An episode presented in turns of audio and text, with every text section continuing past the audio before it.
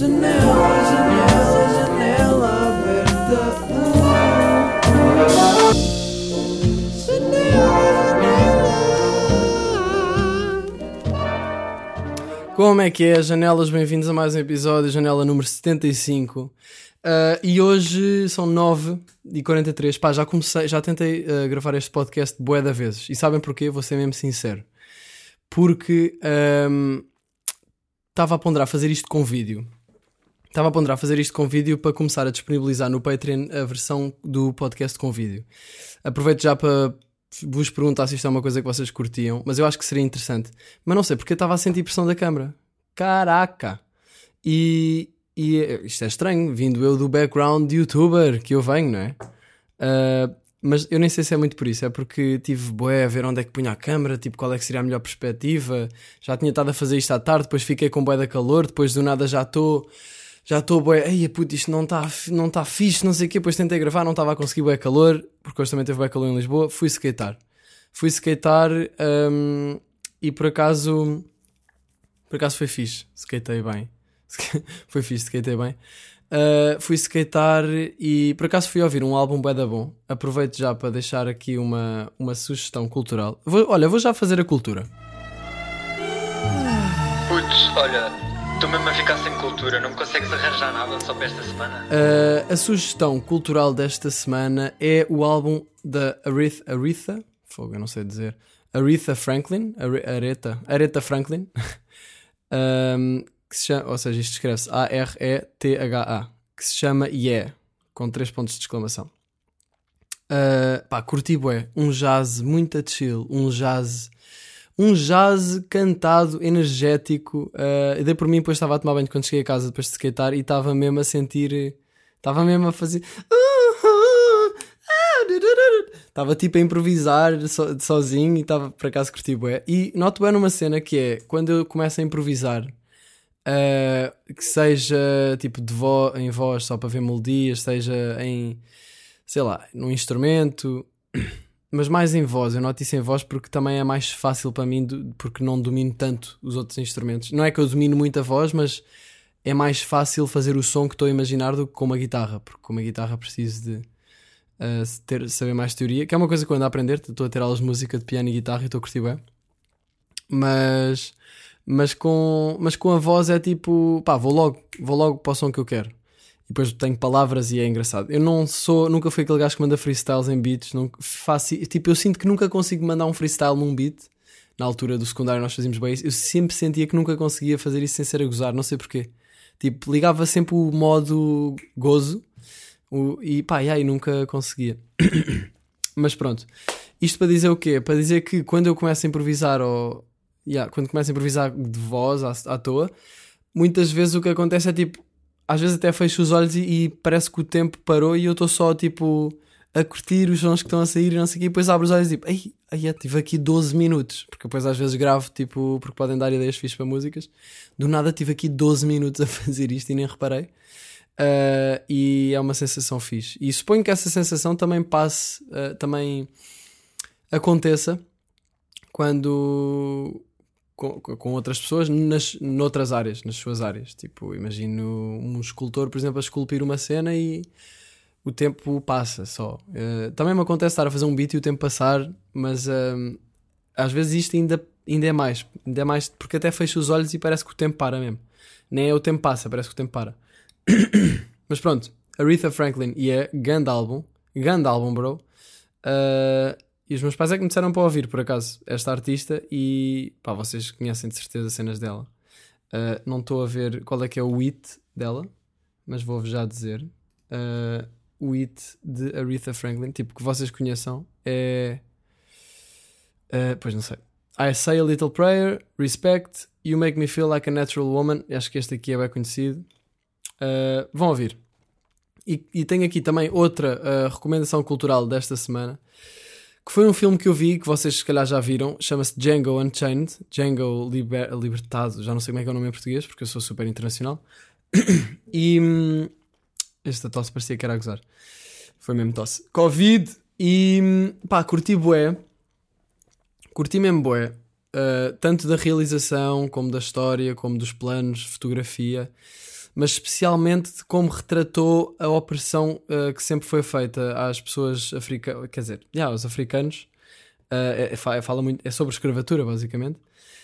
Um, pá, e achei mesmo incrível e revoltante. Tipo, eu achei incrível porque senti mesmo revolta de, de toda, todas as, as, situações em que pá, o filme é da forte. Basicamente, não vou, não vou dar spell, mas vou dar o, a sinopse. Basicamente é este. Não, nem vou dar a sinopse porque eu não curto estar a, a. Eu curto quando vejo um filme e não faço ideia o que é que vou ver. Não gosto nada de ler a bio, do, uh, tipo a descrição do IMDB ou assim, não. Eu curto é tipo. É grande filme, então, yeah, base. Sei o título e sei a imagem. Está-se bem. Uh, porque assim é mais uma, é uma experiência mais. pá, não faço a mesma ideia o que é que vai acontecer. Portanto, não, não vos vou dizer. Mas, mas basicamente, estou a dizer muitas vezes basicamente, e isto é um, um tique que eu tinha antes, não sei porque é que estou a fazer agora. Um, pá, não, não sei, senti, senti mesmo revolta quando vi o filme. Revolta e, e tipo aquela sensação de como é que é possível pessoas terem passado tão mal na história, uh, pessoas por terem uma cor diferente foram, foram inferiorizadas ao ponto de, pá, de serem escravos, que é uma coisa ridícula. E também tem, aborda muito o tema de pronto, escravatura, escravatura, vender escravos, vender pessoas como trabalhadores, pá, isto é um, um, conceito que agora é ridículo e na altura era o normal. E eles nem se sentiam mal. Tipo, é bem estranho. pá, e eu fico a pensar em como é que nós vivemos hoje. E vivemos aqui, especialmente se não fizermos parte de, de, dessa minoria que, que, não é assim tão minoria, que, que são muitas pessoas que ainda sente uh, resquícios desta, deste tempo, porque ainda há racismo, obviamente, e existem imensas situações no dia a dia que, que as pessoas, sei lá, tanto pretos como asiáticos, como pá, toda a gente, e que, que sentem imenso, imensos resquícios desta altura.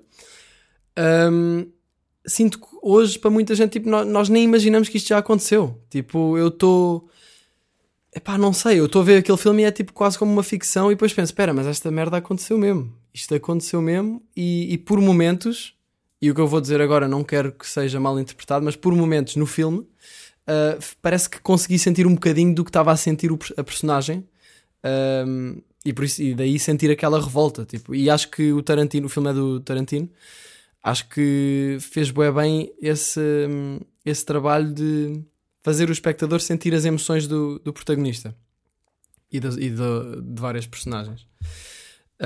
Um, pá, e depois comecei a pensar em como uh, foi claro que faz todo o sentido.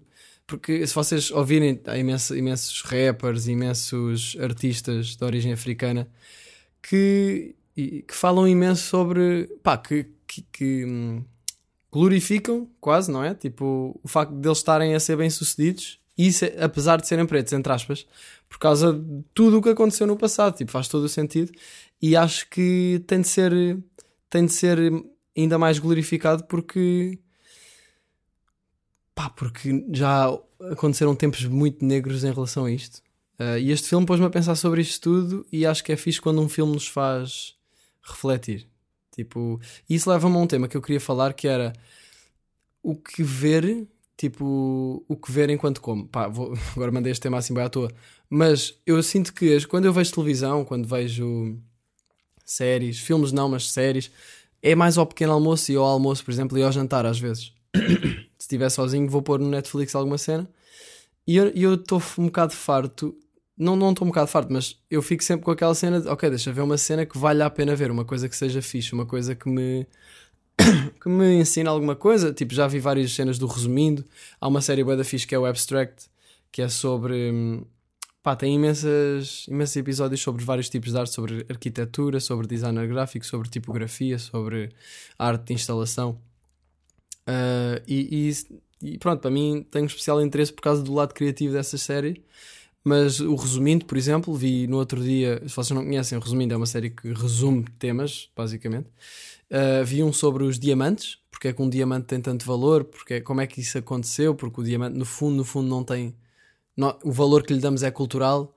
Uh, um, um, um, episódio sobre a indústria da carne, uh, várias, vários temas interessantes que um, olha, um episódio bem interessante sobre cultos, Uh, aconselho bem a verem isso porque pá, fala imenso como é que um culto se forma, o que é que é um culto, uh, o facto de ter sempre um líder uh, com um certo carisma.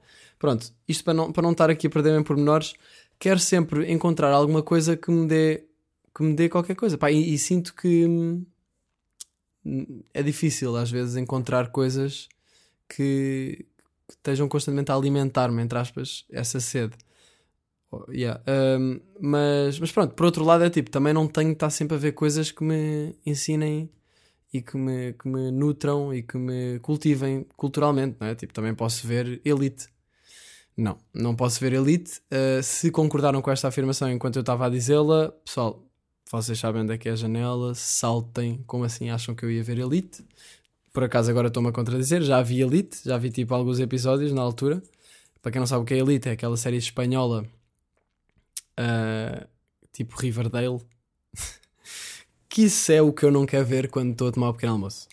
Uh, e provavelmente quando estamos a tomar o pequeno almoço é uma altura bué determinante do dia, não é? Tipo, amanhã condiciona um bocado o mood em que vamos ficar. Portanto, eu quero encontrar uma coisa fixe para ver, porque os episódios de resumindo estão a acabar.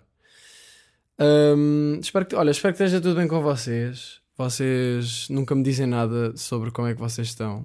Um, eu, esta semana, tive bem, tive dinâmico, estou na, na minha live, estou aí a fazer projetos, estou a tratar de coisas que vão sair pá, brevemente, não já já, mas brevemente, uh, e não, não me vou adiantar muito sobre isso, mas pá, vão, vai ser giro. Vai ser giro. Um, e, e por acaso, no outro dia estava a pensar sobre como musicalmente tenho, pá, sinto que estou a começar a, a, descobrir a minha sonoridade, porque notem padrões de, de, melodias que eu, que eu faço, ou notem certas coerências entre uh, os, os, meus instrumentais e, e as, as letras que eu escrevo e isso tudo. Uh, e estava a pensar, por exemplo, tenho andado a obcecar completamente no álbum do Duckworth, que é o Super Good mais uma recomendação cultural, estava tipo, pá, estou mesmo obcecado nisso. E eu ouvi música, é tipo, ah, tenho este álbum, vou ouvir este álbum ao máximo, ouvi Quarth ao máximo. Um, e, e depois, passa, pá, sei que daqui a duas semanas estou a ouvir outra coisa completamente diferente. Uh, mas é fixe porque consumo as coisas intensamente, por um lado. Um, mas pronto se calhar devia fazer mais playlist para ouvir as músicas mais por playlist. Eu ouço sempre bué por álbum. Descubro um álbum fixe, ouço esse álbum. Sempre. Um... Mas por outro lado, não percebo muito quando as pessoas ouvem só músicas, porque é um bocado. Sei lá, tipo, é como se visse só um bocadinho do filme. E cada... Quer dizer, tens álbuns que também não são bem filmes, não é? São mais tipo séries. É como se estivesse a ver só um episódio da série. É como se fosse tipo Black Mirror e vês só um episódio e depois há muitos mais na mesma linha que são bem fixes. Um, mas, yeah, penso, estava a pensar como, por exemplo, cada artista, Charles Gambino, Tyler, the Creator, os Arctic Monkeys, o Duckworth, por exemplo, tem boé a sua própria sonoridade. Eu às vezes ouço uma música e penso, quer fazer mesmo uma música assim, quer mesmo, quer quem me dera fazer uma música exatamente assim, mas sem estar a copiar. Uh, ou seja, chegar a, este, a esta sonoridade tão específica e tão desenvolvida e tão única. Uh, e depois penso, mas isso, isso não é esta sonoridade. Isto, isso é a minha sonoridade que eu tenho de encontrar.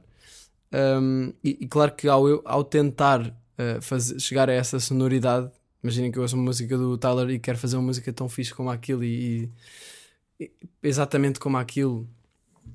Pronto, não, não é que eu vá copiar, não é que eu vá tipo, fazer uh, com um nível de inspiração em que estou só a tentar fazer igualzinho, mas quando eu tento fazer alguma coisa, vou inevitavelmente na direção de, se tipo for honesto com as escolhas musicais que estou a fazer, vou inevitavelmente na direção da minha sonoridade.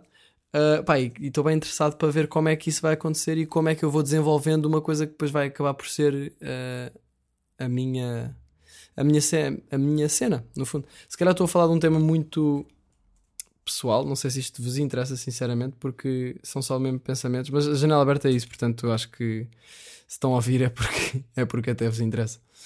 Um, entretanto, no Patreon tenho andado a fazer, fiz um vídeo que foi uh, o primeiro de janela secreta, que é, eu já falei disso, que é um, um vídeo de perguntas e respostas que eu faço todos os meses um, com o pessoal do, no pessoal do, com o pessoal do Patreon. Ainda não decidi se vai ser todos os meses ou de duas em duas semanas. Mas o Diogo Faria, que fez lá sugeriu lá um tema e eu na altura não respondi e decidi falar disso em podcast. Porque não era bem uma pergunta, era mesmo mais um tema. Ele perguntou-me se eu conhecia a, a perspectiva do David Bennart, Bena, não, Benatar, Benatar uh, sobre o antinatalismo. Uh, e então eu fui pesquisar e vou-vos ler aqui umas cenas. Conceptualmente, antinatalismo é uma corrente filosófica que considera imoral o ato de trazer alguém ao mundo através da procriação. Como argumentos, eh, esta corrente de pensamento afirma que a procriação viola o princípio da, da autonomia da pessoa por nascer, que não escolheu fazê-lo, e do não malefício, isto se calhar está meio brasileirado, pois o risco de uma má vida, sendo que esta má vida pode ser caracterizada por doença crónica ou terminal, risco de nascer numa zona de guerra ou pobreza extrema, entre outras infelicidades, supera qualquer benefício que a pessoa por nascer possa vir a usufruir. Um, ou seja, basicamente o que ele diz é não é justo teres um filho porque ele pode vir a ter uma vida de merda e ele não decidiu nascer, portanto é imoral decidires que ele vai nascer. Uh, pá, não, não concordo com isto, não, é? não, não acho que faça muito sentido. Parece boé só do contra, tipo, parece só do contra. Mas depois comecei a pesquisar mais e acabei por chegar ao tema da sobrepopulação. Tipo, vocês sabem que nós somos muitas pessoas. Tipo, cada vez, acho que em 2050 a população de, mundial vai ser, e agora uma pesquisa uh, de Google super rápida, population, population, population, population. Pois não não estou não estou a encontrar, Dread, não estou a encontrar. Um, ok. Foda-se, foda-se. Vão ser muitas, vão ser muitas pessoas. não encontrei. Uh, pronto, mas o ritmo da população, do crescimento da população está a ser muito acelerado e começamos a ficar sem recursos, sem, sem capacidade de produzir tanta comida, sem, sem recursos que precisamos para tantas pessoas. Estamos a, ser, estamos a começar a ser demasiados, não é? Estamos a partir demasiado. Uh, e então comecei a, a, pesquisar na altura sobre sobrepopulação um, pá, e em como não, não conseguimos continuar a, este ritmo. E depois encontrei aqui artigos sobre uh, que falavam sobre a China e sobre a Índia. Por exemplo, na China, em 1979, foi introduzida uma política que era a do filho único, que, como tentativa de controle demográfico pelo governo da, da República Popular. Ah, estou uh, aqui a ler. Pela primazia cultural de ter um filho rapaz, com esta medida, muitas crianças do sexo feminino foram renegadas à nascença. Isto, renegadas à nascença, é um eufemismo, não é? Tendo atualmente a China, a par de outros países asiáticos, um dos maiores desequilíbrios demográficos no que toca ao género e também à distribuição etária, com uma população envelhecida bastante superior aos seus descendentes. Ou seja, há muito mais gajos na Índia. Tipo, depois encontrei que também na, na Índia havia este problema. Calma, eu disse, eu disse China ou disse Índia? Pronto, é China e Índia. Uh, encontrei aqui um dado que é Men outnumber women by 70 million. Tipo, há mais 70 milhões de homens na China e na Índia do que mulheres. Uh, e eu sei que eles são imensos, mas 70 milhões é mesmo. Um, é muito. Eu lembro-me que vi uma, uma estatística que era do tipo: para 100 mulheres há 118 homens, ou 100, pá, 110 homens, uma coisa assim. Isso não parece assim tanto, mas à escala, pá, imaginem, Uh, olhem, vou, vou, continuar a ler o que, o que guardei aqui para vos mostrar. No futuro vão haver milhões de homens que não vão poder casar e isso uh, implica um risco, um grande risco para a sociedade. Um, na Out of Population of uh, a China, a população é 1.4 bilhões de pessoas. Isto é um número que eu nem sequer consigo imaginar. Existem 34, uh, 34 milhões uh, de gajos a mais. Isto é bem difícil de traduzir enquanto estou a, enquanto estou a ler. There are nearly 34 million more males than females, more than, than the entire population of Malaysia, who will never find wives and only rarely have sex. China's official one child policy, in effect from 19, 1979 to 2015, was a huge factor in creating this imbalance, as millions of couples were determined that their child should be a son. Adult sons live with their mothers, ou seja, existem ainda muitas, por causa disto tudo, uh, há muitos adultos, homens, que vivem com as suas mães e em alguns casos com as suas avós, uh, e, há, e as mulheres indianas e chinesas um, ehm, show the marked preference for sons. Uh, o show the marked. Yeah, isto eu não percebi. Indian and Chinese women, women who are show the marked preference for sons are growing old. Não percebi esta frase. They are still burdened with. Ou seja, está aqui a explicar que elas ainda têm de cozinhar, limpar para os seus filhos adultos, já que já deviam estar casados e na sua casa uh, com a sua mulher, ou pronto, a viver sozinhos. E muitos ficam em casa. E isto causa stress nas, nas mulheres, uh, nas mães, nas avós e afeta a sua saúde. Pá, isto eu nunca tinha pensado neste problema, sinceramente. Uh, mas pronto, há imensos gajos lá que têm dificuldades e, e ou seja, as pessoas lá na, nestas, nestas zonas, nestes países, desvalorizam a masculinidade do, dos homens se eles estiverem uh, solteiros. Tipo, se eles estiverem solteiros, eles não, eles não são bem considerados homens, porque lá eles, uh, por exemplo, na, nas áreas mais rurais, os homens que não, não tiverem casados são normalmente tipo marginalizados e, e até socializar na aldeia é difícil Diz aqui um gajo que é o Teres Ekestes, a Professor of Global Health at University College London. Estes gajos estão deprimidos. Depois vi um vídeo em que estava um gajo a dizer: uh, yeah, não tenho namorada, quero encontrar uma namorada, mas não tenho dinheiro ou oportunidade de as conhecer. Tipo, ele não, não consegue conhecê-las porque ele, ele diz: as raparigas têm standards muito altos e muito, muito elevados, elas querem carros e casas e, e não querem falar comigo. Epá, isto é muito crazy, não é? Como é que. Um, pá, há homens que nunca vão casar, há homens que não têm. Não têm damas! Uh, não têm namorada, nunca, um gajo que nunca teve uma namorada. Uh, e depois eu, claro, claramente fui ver o gráfico de hum, portugueses de, da população portuguesa por sexo e descobri que temos mais mulheres do que homens, por bem pouco, tipo, está é, super equilibrado. Mas fiquei feliz, apesar de, pronto, das dificuldades destes, destas pessoas, um, não pude deixar de ficar eh, com um quentinho no coração a pensar, pois, ao menos nós temos mais uh, meninas do que meninos, nunca vai haver pessoal com este problema. Quer dizer, se calhar vai haver pessoal com o problema de nunca encontrar uma namorada. Mas, mas já, nunca pensei nisto. E depois via-se nos vídeos o, imaginem, este gajo que não tinha namorada vivia num quarto com outros quatro gajos uh, e pronto. E, e, toda esta. Eles devem viver deprimidos. E é uma coisa que eu nunca tinha pensado. E depois isso levou-me a pensar sobre casar, que é um tema que eu nunca abordei aqui e queria abordar neste episódio.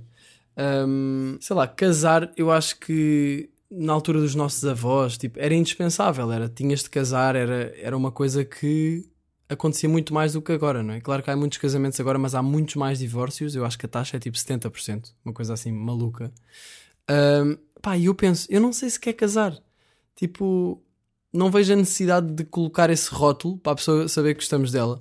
E já falei disso com amigos meus e há amigos meus que discordam comigo e dizem que, ah, mas é para mostrares que é, é, um, é mais é um passo é um passo à frente, não sei o quê. Pá, yeah, eu, eu não sei, não sinto essa necessidade de ter um papel a dizer que. Um papel e a cerimónia. Depois também não sou religioso, portanto não me chama nada aquelas festas de igreja e não sei o quê. Sinceramente, acho um bocado piroso. Um, e. E yeah, não, não sei, tipo, não vejo essa necessidade de oficializar. Depois penso, yeah, a sociedade dá muitos benefícios, uh, muitas vantagens a quem está casado. E comecei a pensar se não haveria uma, uma, uma alternativa a isso. E depois descobri que há uma coisa que é a união de facto. O, casamento é um contrato celebrado entre duas pessoas que querem constituir família e partilhar a vida. Esta foi a definição de casamento que eu encontrei. Que eu encontrei. Este contrato define direitos e deveres para ambas as pessoas e altera o seu estado civil, tornando-as casadas. O casamento só acaba por divórcio ou por morte de uma das pessoas. E depois, a união de facto. Embora a união de facto não seja um Estado civil, o seu reconhecimento tem alguns efeitos semelhantes ao casamento. Uma das principais diferenças é que as pessoas que vivem em união de facto não são herdeiras uma da outra. Para uma união de facto ser reconhecida, as pessoas não podem ter menos de 18 anos, ser parentes em primeiro grau, mães ou pais com filhas ou irmãos com irmãs, estranho, já, yeah, claro que não. Ou ter sido, e isto eu achei bem interessante, não podem. Um, uh, a união de facto não é reconhecida entre duas pessoas se uh, uma das pessoas tivesse sido condenada por matar ou tentar matar o ex-cônjuge da outra pessoa. isto é bem crazy. Estava num site do governo que falava sobre isto e eu fiquei, wow, isto é intenso. Tipo, será que já aconteceu assim tantas vezes para porem aqui? depois o fim da união de facto. Uh, se a união de facto termina, a união de facto termina quando alguma das pessoas morre, ou por vontade de alguma das pessoas, se alguma das pessoas se quiser casar ou, ou sair disto. Mas o casamento, imaginem, o divórcio tem um peso, não é? Eu, eu penso em divórcio e penso, eixe, caraças, intenso. Advogados e merdas e não sei o quê, tipo. E depois é ter o Estado Civil divorciado no cartão de cidadão. É, bué, não sei, há ali um peso, parece que tu falhaste, não é? É tipo, ei, é divorciado, ei, divorciaste, ei. Parece que, há ali um falhanço. Quando simplesmente, imaginem, podem estar com uma pessoa hoje e ter, vá, imaginem que têm 35 e gostam da pessoa, imaginem que casam Imaginem que daqui a 10 anos ou, ou menos, pá, desidentificam-se ou sentem que já não faz sentido. Se estiverem casados, isto é muito mais. Uh, aliás, eu sinto que o casamento e o rótulo de, casa, de casados até traz mais pressão. Um, e isto, se calhar, vem do, da cena de, de eu ser um bocado, se calhar, viciado em liberdade nestas situações. Mas eu acho que de qualquer forma, o, o rótulo de casado tra, traz boa pressão do tipo, yeah, isto não pode correr mal, tipo, não é um vínculo, estão a perceber? E eu acho que esse vínculo não não devia ser, não é, pelo menos não é, não é não devia, mas para mim não devia não vejo muito sentido na cena de oficializar isso com contratos e merdas. Não, é tipo, estamos juntos e estamos aí. e estamos aí. Um, e depois, pô, é burocracias. Mas eu sinto que a sociedade, a dar estes benefícios, tenta dizer às pessoas: vá, casem lá. Não, esta é a direção certa, vá, casem e apoiam a monogamia. E isto já pode ser um bocado uma, uma teoria de conspiração, mas comecei só a pensar: tipo, será que dá mais jeito à sociedade que a monogamia seja uma cena? Claro que isso é cultural. E já falei aqui sobre isso. Uh, mas parece, não é? Porque a sociedade, ao dar estes benefícios todos às pessoas casadas e, e desde sempre que o casar é uma coisa, é, parece que é aquela coisa que, que tens de fazer. Tipo, que até é estranho se disseres que não, não estás a pensar casar. Um, não sei, pensamentos. Pensamentos, pensamentos. Um, e pronto, olha, era isso que eu queria falar aqui neste episódio.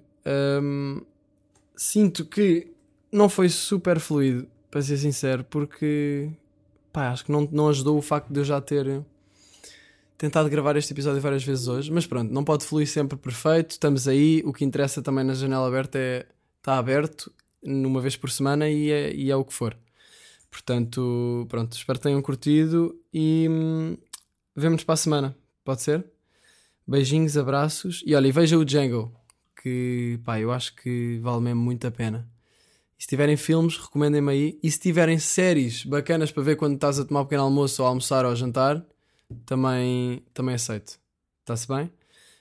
Um, pronto, é isto. Vai. Ah, e a cena sobre as plantas, pá, ajudem, porque eu não sei se é suposto limpar o pó das plantas. Adeus.